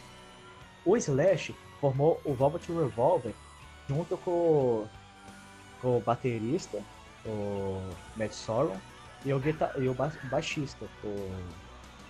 O. Duff McKagan. Porra, o baixista. O Duff McKagan. E Não Alzheimer. sai. Um pouquinho não saía. E, e, assim, só, só um detalhe a respeito da capa do álbum do, do Your Illusion, que é, é um pedaço né, daquele quadro famoso da escola de Uhum. Atenas, né, do, do Rafael, é um dos, dos, dos grandes pintores clássicos, inclusive o nome da tartaruga ninja, Uhum. né, o Rafael, Pintor, é o mais pintor clássico e ninja adolescente nas horas vagas. É, tartaruga. É, e, e é uma curiosidade que, tipo assim, é, é, esse quadro, ele, ele é um, um- Como é que eu posso dizer? Ele é um patrimônio da humanidade. Então não precisa de autorização para usar um pedaço desse quadro. Só que teve um, um- um artista, que agora não vou saber o nome dele, que ele pegou esse pedaço específico do quadro, que é a capa do, do Guns N' Roses, do, do Illusion, e fez é, dois desenhos, né? Um, aquele vermelho e aquele azul, é, meio personalizado e tal. E aí o Exxon uma vez estava numa exposição de arte, viu essa capa, pensou, nossa cara, que legal, que viu essa capa, não, viu esse quadro, né? Vou criar uma. pensou, pô, eu quero esse quadro na capa do, do meu álbum. E aí o cara pagou, o, o Axel Rose pagou uma fortuna o cara pra usar uma, uma imagem que ele poderia ter de graça na capa do álbum dele. cara. O cara era muito louco. Vacilão o nome disso. Ele é muito vacilão, cara. Malandro foi o cara vai pra capa pro Exo. Esperto é o cara que vendeu. Porra. É. Capitalismo, meu filho. Capitalismo é uma maravilha. Em E vamos relação- partir pro próximo. Ah, desculpa. só, um- só um detalhe, em relação ao, a- aos Illusions, é que eles também, cara, é possível perceber uma evolução não só da parte instrumental, mas também da parte vocal do Exo. Porque se tu perceber nesse álbum, ele usa muito menos o, o drive do que ele usou no, no primeiro. Tem música que ele canta inteiro Ele tá mais sólido usar o drive. Isso, ele usa mais o timbre comum dele, o timbre que, que Até na Civil War, quando começa. Isso, aí a gente tem, por exemplo, a, a, a Locomotive, que ele usa pouco, ele tem a Strange, ele também usa pouco, ele usa mais no refrão, no refrão né? Uhum. Eu acho que a música que ele, que do álbum, do, do Illusion 2, a que mais se, se aproxima da Appetite é a You Could Be Mine. E do É. Illusion É, 1, uma, uma coisa, eu acho que é a que mais se aproxima. uma coisa, Pode falar. Uma coisa que ele, que ele já fazia né, na época do Appetite, na You So Easy, por exemplo, depois também na Patience, no, no Lies, é, foi. Era aquela coisa dele conseguir mudar o timbre da voz dele muito. Ele conseguia cantar grave, cantar nasal, cantar agudo. Só que no, no Use Your Illusion, ele levou isso à enésima potência, porque tem música, por exemplo, a Strangers, que ele vai mudando a voz dele e você pensa, cara, que é tipo essas músicas do Avantasia, que são vários vocalistas, sabe? Parece que tem um monte de gente cantando ali, é muito, muito legal isso.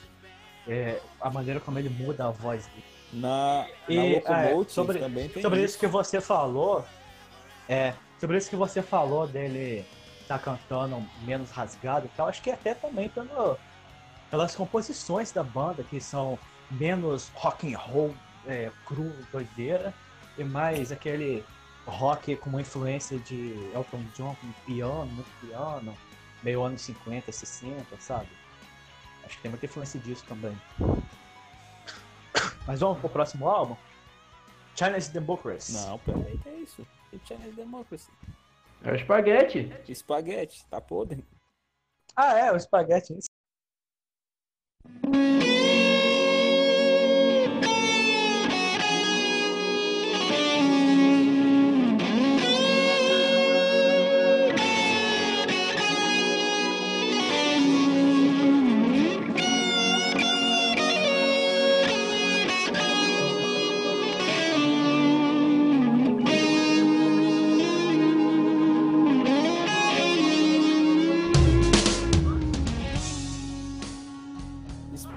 Cara, o Spaghetti Incident, Vamos lá. ele é só um álbum, pra mim, de covers de bandas que eles gostavam de punk rock, porque é, foi aquilo que a gente falou, né, que, assim, tem aquela cena hard rock toda dos anos 80, que todo mundo era super glam e colorido e tal, e o Guns, o próprio Los Angeles Guns também, e tinha, tinha uma veia, assim, umas bandas dessa época, que tinha uma veia bem mais suja, assim, de hard rock clássico, Led Zeppelin, Aerosmith, sabe? Uhum. É, o, pró- o próprio é, o Van Halen, por exemplo, ele teve as duas fases, né? O Van Halen no início, com o David Lee Roth como vocalista, ele era uma banda assim mais rock and roll suja assim. E o segundo vocalista do Van Halen, Não, Sam, não lembro. é Sam Yaga. Sam Aí- aí- Yaga, sim, sim. É. Aí quando entrou o Sam Yaga na banda, é, a banda passou a ter todos aqueles teclados, que já tinha um pouco na época do David Lee Mas exploraram né? mais. É, com com a Jump e tudo mais, mas depois é Tipo assim, a Dream, todas aquelas músicas que fizeram sucesso do, do Van Halen, cara, era um tecladeiro assim, anos 80, pulinho, cara. Uhum. Depois, depois que o que o Europe fez sucesso com a é, o teclado é, virou assim uma coisa recorrente no hard rock. E o Guns N' Roses não usava teclado, ele usava piano. Eu nunca, eu nunca teve teclado no Guns N' Roses até o Charles Demon. E o Guns N' Roses, por ser uma banda muito rock and roll, assim, mais pejona, e eles gostavam muito de punk rock, é, o, o Spaghetti Incident foi um álbum que eles lançaram meio que para cumprir tabela ali com a gravadora, né, que eles não tinham nada de novo para lançar. É, tá- tinha um torneio de dois anos e meio do, do Wizard Illusion, muito tempo. É, pô, vamos ter que lançar uma coisa rápida aqui, de qualquer jeito. Eles lançaram o Spaghetti Incident com um monte de covers. E também é, lançaram o aquele cover do do, do Rolling Stones, da Sympathy uh, of the Devil, né, cara, que pra mim é o, é melhor cover do Guns, eu adoro esse. O Guns é uma banda que sabe fazer cover, né, cara? Que eles, não, eles pegam cover, eles não fazem igual ao original. Eles pegam, eles melhoram bem a música, assim, deixam mais complexa. É, igual, por exemplo, a, a nossa, oh, uh, The Heaven Doors, os caras colocam um, um telefone no meio, uma chamada. Eles sempre colocam uma, um tchan, uma coisinha a mais. assim. Tem uma coisinha no- na música. No meio da música tem sempre uma coisinha a mais. A primeira vez que eu escutei a versão do original, entre aspas, do Knock, eu achei super estranho, mas legal esse telefone no meio da música. Aham. Eu achei muito eu caralho. Que essa? Mas eu É porque a, a versão original, a versão do do Bob Dylan é bem mais é, é, simples assim, tranquila, porque o Bob Dylan é um cantor de folk, né, cara? É clássico, é, é como se fosse a MPB deles, entendeu? Como se ele fosse um, Uhum. um, um- como é que é o nome? Um, um Milton Nascimento, um, um, um Caetano Veloso dos Estados Unidos. Cara clássico. Seria assim. um MPU. Ou MPU. É, exatamente. E o Bob Dylan, ele toca assim, as músicas dele tem uma base no violão, na guitarra e com muita é, harmônica, né, é, gaita. Tem uma base no blues, mas é uma coisa bem simples, não, não é tão rock and roll, assim, Uhum. tem uma pegada do Guns.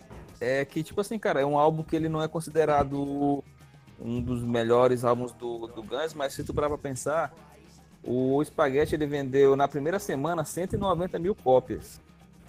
Ah, mas eu acho que ainda é o banda. efeito Use Your Illusion, cara. Isso, mas é Todo isso, mundo queria sabe? ouvir alguma coisa nova. Isso, e na época quem- não tinha quem- mostra no YouTube. O cara tinha que comprar e ouvir em casa. Pois é, mas tipo, pra qualquer banda, né, seria, nossa, cara, vendendo 190 mil cópias na primeira semana. E pro Guns isso não foi o suficiente, os caras já estavam acostumados a um, no- um outro patamar de vendas, né, de vender milhões. Venderam 190 mil e não, não foi considerado uma venda boa, né? Pra você ver o, que, o que era o Guns N'. Roses nessa época, o que era o, o, o nome Guns N' Roses nesse, nesse tempo, né? Porque Mas eu acho também que o que o lance do, do Spaghetti Instant que eles queriam ali lançar aquele álbum é, de covers e tal, mas a ideia mesmo deles era fazer o que depois viria a ser o Chinese Democracy, porque a ideia não era lançar o álbum em 2008, a ideia era lançar o álbum na década de 90, tanto que você escuta esse álbum, ele é um álbum muito noventista, cara, muito noventista. Se ele fosse lançado na década de 90, ele ia estourar inacreditavelmente, ia vender horrores. sim, sim, Porque- sim, verdade. Porque, ó, ele tem metal industrial misturado com hard rock. Ele tem um monte de características de, da música dos anos 90 ali, de colocar muito sintetizador, entendeu? É, coloca um monte Sim, de, sim. dessas coisas assim é, é, no álbum. E é um álbum que soa muito é, moderno, assim, pra época, entendeu? A própria Chinese Democracy, quando você escuta, você percebe que é uma mistura do Guns clássico com é, esse novo Guns. E até algumas baladas do álbum, é, como por exemplo a. Não, mas eu acho que tu já tá Ah. entrando no, no- Vamos deixar pra falar disso só no Chinese mesmo, quando a gente for falar do Chinese. Vamos focar aqui no, É. no espaguete ainda. Porque eu acho assim, cara, que o espaguete, ele tem é, embora seja um álbum de covers, tem um cover dele que eu acho muito bom, que é o Hell of the Dog do, do Nazaré, que, que é uma banda que o Axel gostava muito, né? E a- eu acho a versão do Guns melhor, infinitamente melhor que a versão do Nazaré dessa música. A primeira vez A que eu ouvi, covers do Guns eu acho melhor do que os originais. são muito bons. É uma banda que faz cover com excelência. Igual Dá tu falou, cover. pra mim a- o melhor cover que eles já fizeram também foi a Sympathy of the Devil, que é muito boa. E É, se você ouvir a versão original do Rolling Stones, cara, desculpa, nem se compara. não, nem se A- compara, é realmente A do muito Guns boa. é muito boa. Inclusive, esse cover foi, já que a gente tá falando de, de- da história da banda, né? Não tem como falar da questão das brigas. E esse, esse cover foi um dos pivôs, né? Da, da, da, separação briga, da briga. banda. Isso, Aí porque. começou tudo, né? Isso, porque Ele eu acho que não, o Kleber sabe essa história fim. também. É, foi o início do fim. É, a Sympathy for the Devil, a- o cover dela foi gravado pelo Slash, só que aí o, o Axel não gostou do, do, do, do solo do Slash e pediu para um outro cara, que era amigo dele, gravar o solo. E aí, quando o Slash ouviu, ele ficou puto, meu irmão, porque o cara gravou uma coisa, o cara tem ouvido, o cara é músico. Embora Aham. pau no cu dos músicos, mas o cara é músico e ele sabia que aquilo não tinha sido ele que tinha, que tinha gravado, entendeu? E aí, quando ele viu isso, ele se demitiu.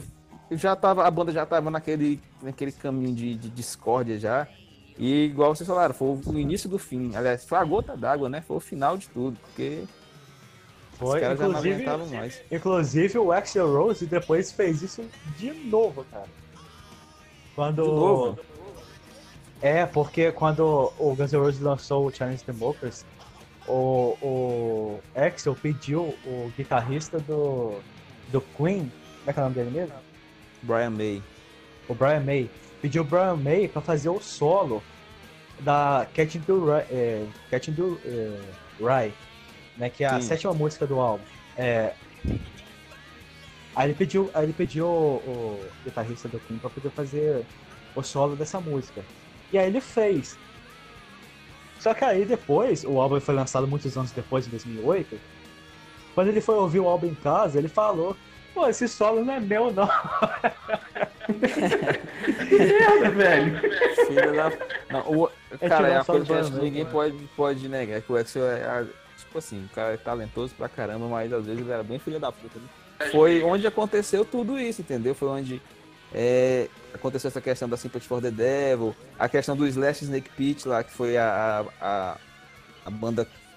Ah, o projeto paralelo do Slash, né? Que, que causou brigas entre, entre a banda e o, e o- entre, o entre o Axel e o Slash, justamente porque o Slash Snake Pit ele era um projeto do, do, do Slash e quando o Axel ouviu as músicas desse projeto, ele meio que sentiu que o, que o cara tava dando mais prioridade ao projeto do que à banda. E aí ele meio que sentiu que, tipo assim, tá, tu, tu tá deixando o melhor pro teu projeto e colocando os restos pra, pra banda. E aí foi onde começou toda essa questão da briga dos dois. E aí Essa também é a versão do Axel, né? não, isso é a versão que, que hoje em dia os dois falam, né? O Axel fala disso e o, o, o Slash também. Claro que cada um puxando a sardinha pro seu lado. Mas foi basicamente isso. O, é, o Axel dizendo que, a- que a banda, que o, que o Slash estava é, deixando os restos das composições pro, pro Guns. E o Slash dizendo que não, que isso não tem nada a ver, que ele estava levando as duas, as duas coisas né, de forma igualitária, de forma equilibrada. Aí nessa época também é, foi quando aconteceu a questão do, do, do Duff, né? Que o Duff também era um cara que, igual, igualmente o, o Steven Eder também, era um cara. Ele entrou nas drogas de forma muito louca, mano. E eu vi uma história uma vez de que o Duff McKagan, ele teve que passar por uma cirurgia porque ele bebia tanto, ele bebia tanto, tanto, tanto, ele tinha um problema de, de, de síndrome do pânico. E ele só conseguia ficar de boa quando ele bebia. E ele tomava 5 litros de vodka por dia, cara. Caralho. 5 litros de vodka por dia. Ele tava no show, ele tava loucaço de, de vodka, entendeu? Ele tocava louco, ele ficava. Ele tava o tempo todo louco. E isso, uma hora, é, causou um problema seríssimo no pâncreas dele, que hoje em dia ele não pode mais beber de jeito nenhum. Se ele beber, ele corre o risco muito, muito, muito sério de morrer. Qualquer copo de, de, de bebida alcoólica que ele beber, ele pode morrer. E aí foi devido a isso que ele saiu da banda também. O Slash saiu da banda, né? E aí o Guns foi perdendo a sua essência, digamos assim, a sua identidade. Matt Sorum, quando o, o Slash saiu, o Matt Sorum também saiu. E aí, como o Kleber falou, o Slash, o, o Duff o Matt, eles montaram o Velvet Revolver, né? Também tem músicas muito boas. O Gilby Clark também saiu nessa época, né? Justamente porque o Gilby, ele se sentiu meio que... Ele era um cara que ele era, de certa forma, contratado pela banda, né? Ele não era um, um, um membro fundador, ele estava ali de, de, de, funcionário mesmo do, do, do Exo. E aí ele começou a ele ser deixado falou de que lado ele pelo participava do, do show, os caras pagavam ele e é isso aí, tchau. Isso. É, Era um freelance. é, freelance. Total. E ele se, senti, ele se sentia meio que desprezado na banda, entendeu? Ele meio que é, se sentia menor do que os outros na banda, e isso começou a gerar um problema entre ele e o Exo. E aí acabou saiu da banda, né? E nessa época foi quando o, o, o Guns teve pouquíssimas composições originais, teve as músicas lançadas, é, compostas nessa época não são tão boas. E nessa época também já era quando eles já estavam querendo fazer o, o Chinese Democracy, mas não deu certo, porque devido a vários, vários problemas o, o- de, de composição, problema de, de tudo, cara, de, de drogas, problema de, de agenda, problema, vários problemas que levaram ao, ao, ao Chinese Democracy demorar esses 10 anos, né? Porque ele estava planejado para ser lançado em 97 e acabou sendo lançado em 2007. 2007 ou 2009? 2007. E é isso, cara. Foi uma época muito conturbada. O Charles Democracy foi lançado em Aí, 2008. viu? Nenhum nem outro. foi 2008?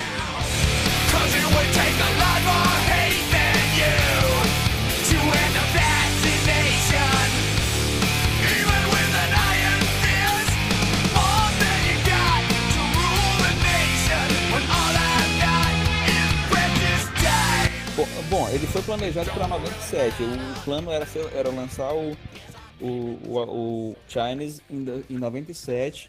E aí não deu certo por causa disso, porque a banda não tinha uma formação consolidada, a banda não tinha composições consolidadas. Inclusive, se eu não me engano, é, algumas músicas, como a, como a própria Chinese, elas já elas já estavam compostas há, há tempos, cara, quando o álbum foi lançado, né? Temos A maioria também... das músicas que estão no, no, no Chinese Democracy foram compostas no- na década de 90. Por isso que as músicas elas têm cara de anos 90. Quando você escuta algumas músicas desse, desse álbum, por exemplo, baladas como a Catching to eh, eh, Rye, a There Was a Chime, eh, todas essas músicas, eh, a própria Battle, todas essas músicas têm muita cara. É, Madagascar, essas músicas têm muita cara de anos 90. É, Isso. é, é, eu acho claro que, O, o Guns ele meio que puxou. O Guns não, o, o, o Axl Rose ele puxou a banda para uma outra direção através dessa. dessa. de- de- dessa- dessas composições, né? Que, que formam o Chinese. Ele, a gente percebe que ele estava meio que inquieto em relação a, ao que a banda estava fazendo. Ele não queria mais aquele hard rock básico que a banda estava fazendo, entendeu?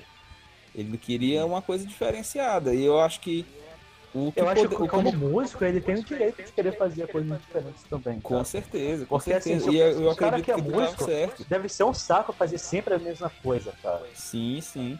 E eu acho que tu tá certo quando tu disse que o, se, o, se o China tivesse sido lançado nos anos 90, ele teria sido um sucesso estrondoso. Porque é um Teria. álbum que pra mim é um dos melhores álbuns do, do- da banda. E ele é um, um álbum meio que o tempo o tempo não fez bem pra ele, como é que eu posso dizer? Como é que eu posso colocar? É, tipo assim, essa questão desse atraso dele meio que prejudicou ele. Porque como tu disse, é um Ele álbum que ele foi é lançado cara dos anos envelhecido. 90. Isso, ele foi lançado na época errada, digamos assim. Esses 10 Ué, anos existe, de... ele foi tão- lançado tão de supetão, cara, que existe uma uma é, uma história que o pessoal conta na internet que eu não sei se, se é verdade ou não, de que uma empresa, não sei se é a Tex, não sei quem foi, fez um marketing lá que ia distribuir refrigerante grátis, alguma coisa assim, se se o Axel lançasse o álbum e tal. Aí o cara foi lá e lançou o álbum do nada. Não teve videoclipe, não teve nada, assim. Ele fez, parece que só pra fuder agora. o cara é muito louco, velho. É um álbum, pois é, cara, e é isso, era um álbum que ele foi, ele foi adiado inúmeras vezes e eu acredito que se ele tivesse sido lançado nos anos 90, ele realmente teria feito muito mais sucesso do que fez, porque é, É. um álbum Até bom, porque- é um álbum com ótimas composições. Até porque, ao mesmo tempo que a- o álbum ele tem músicas com cara moderna, dos anos 90, no caso, né, moderna que eu digo nos anos 90, como a Teresa, é, Teresa Chime, a Pera, a própria Chinese Democracy, o álbum também tem algumas músicas meio Guns N' Roses clássico, como a, a Tis a Love. A Tis a Love é uma música muito Guns N' Roses, cara, é, é balada, Sim, assim. sim, sim. A Street of Dreams, cara, é muito Guns N' Roses clássico. Ô, velho? Tem um- quando eu ouvi a Street of Dreams a primeira vez, eu não Você sabia que, que era o uma- álbum tinha sido lançado. Você achou que era uma eu- música antiga do Guns? Isso, aí eu fui, peguei lá no, no meu Ares e baixei a música. Pra você ver, cara, pra você ver como tem muita gente que implica com esse álbum à toa. Porque, é, se você aí- for ouvir sem, sem conhecer a história da banda, vai ter muita música aí, cara, que é, é tão boa quanto as, as clássicas. Mas a questão, Cléber, é porque quando eu escutei, cara, eu achei alguma coisa diferente. Aí depois eu fui perceber que o que eu, o que eu tava achando diferente era a voz do Axel, porque ali tu já percebe que ela não é mais a mesma coisa. E ele, ele coloca muito sintetizador, ele coloca muito, muito programa para poder tentar mascarar que a voz dele já não tá mais aquela, aquela coisa maravilhosa É, que era que no ao 90, né? vivo desmascara totalmente, né? Desmascarava. Inclusive Ali no, no Rock in 2000. Rio de 2001 tem muitas músicas a gente tava falando essa questão de músicas do, do álbum que levaram anos para poder serem lançadas, já estavam compostas desde os anos 90. É. É, por exemplo, no Rock in Rio 2001, o, o, Guns tocou e o Guns tocou Chinese Democracy, Madagascar. Essas músicas Sim. que foram lançadas lá em 2008 já estavam compostas desde 2001, entendeu? Tava desde 97, provavelmente, cara. Eles, eles lançaram ela, eles, a, a música ao vivo em 2000. Assim, só se tomando rapidamente o, o ouvinte entre- nesse intervalo de 97 para 2008, é, o, como eu já falei, né, o Slash saiu da banda junto com o Matt Sorum e, e o Duff McKang e formaram o, o Velvet Revolver. E o, e o, e o, o, o Axel, continuou com o Dizzy na banda, e ele contratou mais um monte de outros músicos para dar sequência ao, ao Guns N' Roses. Eles participaram do, do, do Rock in Rio de 2001 e ali já, já dava para perceber bem que o Axel estava mudando. Ele estava com o corpo bem mais inchado, porque ele estava tentando se livrar da- das drogas nessa época e ele é, começou a ficar, é, como se diz mesmo, o cara é, quando o cara tá parando abstinência e tal, e ele começou a engordar e, e, e é uma fase difícil, assim, e depois ele mudou de visual também. Porque assim, o X é um cara que, é, é, embora ele seja um vocalista do Guns e chame muita atenção, a vida privada dele é muito escondida. Ele não. Ele não aparece É, muito ele é muito rua recluso, né? Na, na, na ele é recluso, ele fica dentro de casa trancado. E...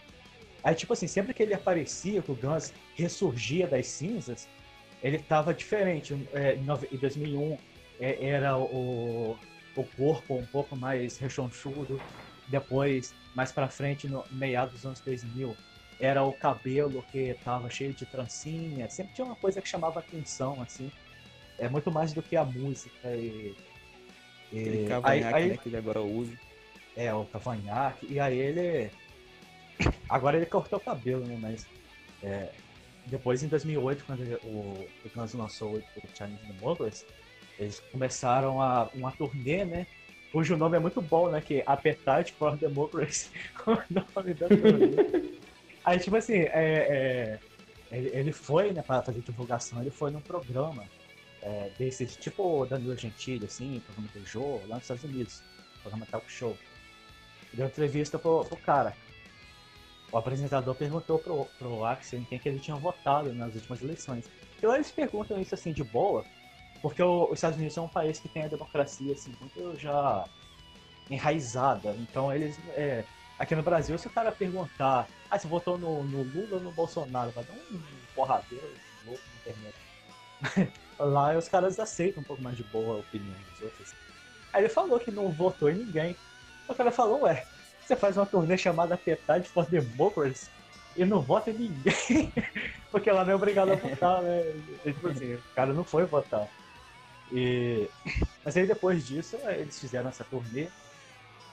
Só que, tipo assim, os próprios caras que, que eles contrataram, como por exemplo o Buckethead, que é um guitarrista muito bom, mas ele é completa antítese do Slash, porque enquanto o Slash é um cara que tem muito feeling, é, o Buckethead é um cara mais. É o, o guitarrista dos anos 90, né? Um cara que era muito mecânico, assim, na maneira de tocar, muito técnico, e não tinha tanto feeling. Ele saiu da banda ele falou, cara, você não lança nada novo, você não lança álbum, eu vou meter o pé, cara, tchau. E foi embora.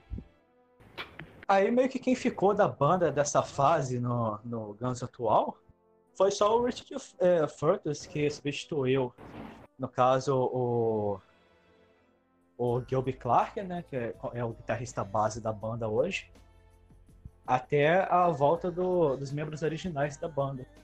Eu só queria falar da questão dos, do, dessa mudança constante, né, cara, de, de membros que até o lançamento, até o lançamento e depois do lançamento também do China, cara, foi uma loucura, né? Passou muita gente por essa banda, cara. É, como eu falei, o Bumblefoot, aí teve o Buckethead, DJ Ashba, que foi um guitarrista que eu, eu achava ele muito legal, porque ele tinha aquele.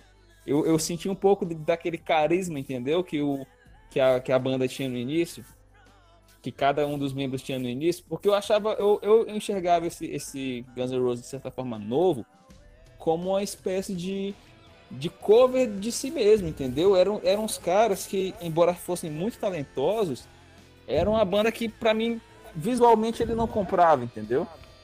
Aí, Cara, eu lembro, eu lembro quando o, o DJ Ashba entrou na banda, que eu lembro que eu entrei, é, eu, eu comprei meu computador, o atual, em 2009. Acho que foi 2009. Aí eu lembro direitinho, cara, que eu entrei no site do Guns. Foi um dos primeiros sites que eu entrei na época, no meu computador. Eu tava todo feliz, né? Pô, meu primeiro computador e tal. Aí eu entrei no site, tava lá, bem-vindo, DJ Ashba, não sei o quê, no Guns N' Roses. Aí passou uns anos, de- passou uns anos depois, DJ Ashba está fora da pô, foda. Aí ele chegou, ele chegou a participar da gravação do DVD, né, cara, de- dessa, desse período do Challenge Democracy. Sim, do Appetite for Democracy.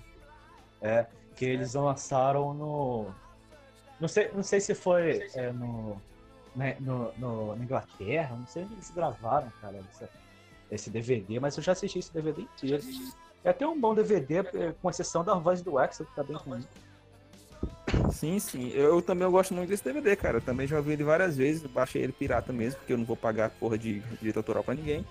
E é um álbum que eu. É um, é um DVD que pra mim é excelente, entendeu? Igual tu falou, que o que tá matando ali é a voz do Exo. Mas É. eu penso assim, cara, é, a gente tem que enxergar a banda hoje de uma forma diferente como a gente enxergava há, sei lá, há 20 anos atrás, como as pessoas que, como os fãs antigos mais hardcore aí enxergavam, porque é, tem que se compreender a questão da, da limitação vocal do Exo. Isso não diminui ele como artista, eu acho que isso não diminui ele como a pessoa talentosa que ele é, entendeu? Até porque ele é um compositor acho que- excelente. Isso, cara, as composições do, do, do, do Chinese Democracy são lindas, cara. Tem coisa ali que faz, é, se você é, observa a música, a letra da música, a composição da música, eu, eu, eu quero que, que é, te, como eu posso dizer? Eu quero destacar a, a Madagascar, cara. Aquela música, ela é incrível. Como que aquele Pra mim, é a melhor música do pra álbum. Não, aquela música é foda, cara. A música tem Ela não, um- ela não é a minha música preferida do álbum, mas eu acho a melhor música do álbum. Não, pra mim também é uma das mais. É, mas é isso, cara. O, o- essa nova formação do Guns, é, antes do, dos originais voltarem, né? Pra mim foi uma, uma formação muito boa, mas foi um, período muito conturbado do, do Guns, né? Embora tivesse aqueles Aqueles caras que eles realmente eram muito bons. O, o Richard Fortes é um cara que toca demais. Tem o, o, o, o DJ Ashba, que, que já saiu, né? Tinha o Buckethead, que foi o cara que gravou o Chinese Democracy, é o Buckethead. E como tu falou, ele é um cara que ele era muito mais técnico do que, do que feeling. Mas eu acho, eu acho a guitarra dele muito boa no, no, no Chinese, né? Não, ele é um, quando eu falei isso, não foi no sentido ruim, entendeu? Ele é um Não, excelente, entendi, entendi. Ele é um excelente guitarrista. Inclusive, uma coisa que eu não costumo fazer, eu já fiz dele, que é ouvir o álbum solo de, de guitarrista, assim, que muitos guitarristas lançam álbuns solos, assim, né? Instrumental, o álbum todo. Ele tem muitos álbuns e tem um álbum dele que eu gosto bastante, que é um que tem umas galinhas, assim, na capa. estranho. Mas o, o álbum é muito bom. Essa, essa formação atual, né? Que voltaram em alguns, alguns membros originais, voltou o Duff, voltou o Slash. Era uma formação que eu acho que vocês também, como fãs do Guns N' Roses, devem ter pensado que isso nunca aconteceria na vida. E realmente Não, era, uma, era um Eu- eu- sonho eu- impossível. Eu achei que isso pudesse acontecer quando a banda entrou pro Hall da Fama do Rock and Roll. Eu Sim, assim, sim, eu lembro disso os também. caras, os caras vão, vão, vão juntar e vão tocar juntos. Aí não aconteceu. Ali matou completamente. Aí eu pensei, nunca vão juntar, nunca mais. Porque eles não É juntaram um- pro Rock and Roll da Fama. Ah, pro, é, E pro aí- Hall da Fama do Rock E o. Eu acho que é isso. É, hoje em dia a gente tentar colocar quem foi o culpado da briga, né? Da, da, da discussão que gerou a- a- o rompimento, eu acho que não é mais uma discussão válida, porque se os caras superaram, né? Eles que estão en- envolvidos. É. Superaram somos a nós, gente tem que. É exatamente. cara. Quem somos nós meros Isso mortais? não, é, isso não importa É, mais. eles é importante falaram, eles falaram no, na entrevista pro Fantástico que o Axel ligou pro, pro Slash e convidou ele pra ir na casa dele um jantar. Ô, Tá, porra. caralho. Ô flamenguista de merda, para com essa porra aí. Aí o, o, O Ex, o, O- o, o Ex, Axel- convidou o o Ex- Slash. o Axel convidou o Slash pra poder ir na casa dele, pra poder eles é, jan- é, jantarem e colocarem o papo em dia. E aí o, o- ele conta que o Slash, que ele conversou com o Slash, ele perguntou alguns pontos sobre o livro do Slash que ele tinha lido. Falou, ó, isso aqui não aconteceu, não foi bem assim. Então aí lá eles tiveram meio que é, uma lavação de roupa suja no bom sentido, não no sentido de brigar, mas no sentido de, de chegar a um ponto comum. Botaram os, os pingos É. nos is. É, exatamente. E aí eles resolveram os problemas deles. E tudo isso, né, foi intermediário, foi intermediado por, por um- uma empresa que queria fazer um show lá com a, com a banda reunida e tal. Eles fizeram, mas assim, eles poderiam ter feito esse show e acabou. Mas só que deu tão certo que os caras continuaram. É. Aí continuou os Coloca, marcando, fazendo a continuou. turnê, né? Inclusive o nome da turnê é bem interessante, chama Not in This Lifetime Tour. Que seria algo mais ou menos como não nessa vida, né? Tipo, referenciando justamente a briga dos caras, tipo assim, nessa vida não, a gente vai até retornar algum dia. Mas é Mas isso, não cara. É uma coisa, foi uma coisa muito. Eu lembro quando anunciaram a volta desses caras, né? Igual a gente, eu acho que, como qualquer fã, a gente queria também o Easy de volta, o Steven de volta. Mas, Mas uma coisa legal ter- é que o, o Waze e o Steve, embora eles não estejam na banda, de vez em quando eles participam, cara. Porque eles não são Sim, brigados sim. com os outros caras. É, eles são, eles são de boa com a galera. O Steven, Vai- na verdade, ele foi demitido, né? É, uma vez ou outra um, um show. Mas ele mesmo, ele já deu entrevista recentemente. Ele mesmo fala que ele entende os caras, que ele tava muito louco. Não, é isso. Ele reconhece, cara. Ele reconhece. É diferente tipo assim, do, que a culpa foi do- dele, né? É diferente do Matt Sorum, que saiu da banda eh, falando mal do Axel e tal, obrigado cara. Inclusive, até hoje ele fala. Até hoje ele fala mal do Axel. Isso, inclusive quando foi pra voltar para voltar para essa pra essa formação, né? Se eu não me engano, ele não chamaram ele, cara, e ele ficou puto porque Não. ninguém chamou É. ele. É, continuou, continuou com, é, com o baterista que já, já tava no- na época do. É isso. E também é um baterista muito competente, como eu falei já. Eu gosto demais da bateria Sou dele. muito fã dele, né? e É isso. porque é aquilo que eu te falei, cara. Ele não tem aquele carisma da galera, entendeu? Ele é aquele cara paradão, é um gordinho, né? É. Qual o problema com o gordo, parceiro? Go- Gordo não tem carisma, porra. Não, pelo contrário. Gordo é engraçado. falando- Jack Black. Pelo contrário, o que salva, o, que salva o, o, o gordo é o carisma dele, né? Exatamente.